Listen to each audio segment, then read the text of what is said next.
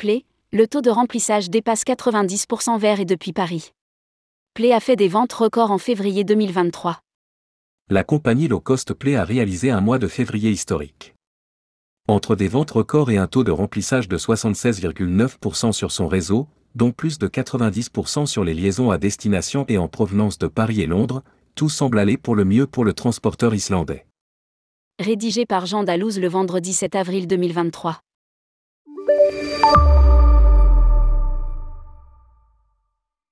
C'est un mois de février radieux dans lequel ont volé les avions rouges de Play. La compagnie low cost annonce avoir réalisé des ventes records avec notamment une augmentation de 26% des recettes annexes moyennes et des billets moyens en hausse de 19% par rapport à 2022. Les recettes générées au cours des mois de janvier et février 2023 représentent le double des recettes moyennes vendues par mois en 2022.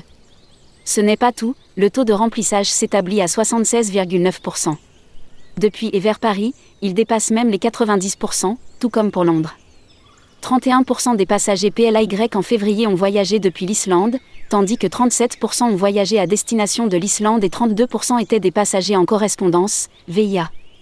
Ce sont des tendances très encourageantes, elles renforcent nos perspectives positives et assurent nos performances pour l'année. Toutefois, nous sommes conscients des fluctuations saisonnières de la demande dans le secteur aérien, c'est pourquoi nous gérons notre capacité en conséquence. La nature de notre marché est telle que les résultats financiers de l'année se décident au printemps et à l'été, T2 et T3, tandis que l'hiver, T1 et T4, se traduit toujours par une demande plus faible et des rendements plus bas. A expliqué le PDG de Play, Birgir Johnson.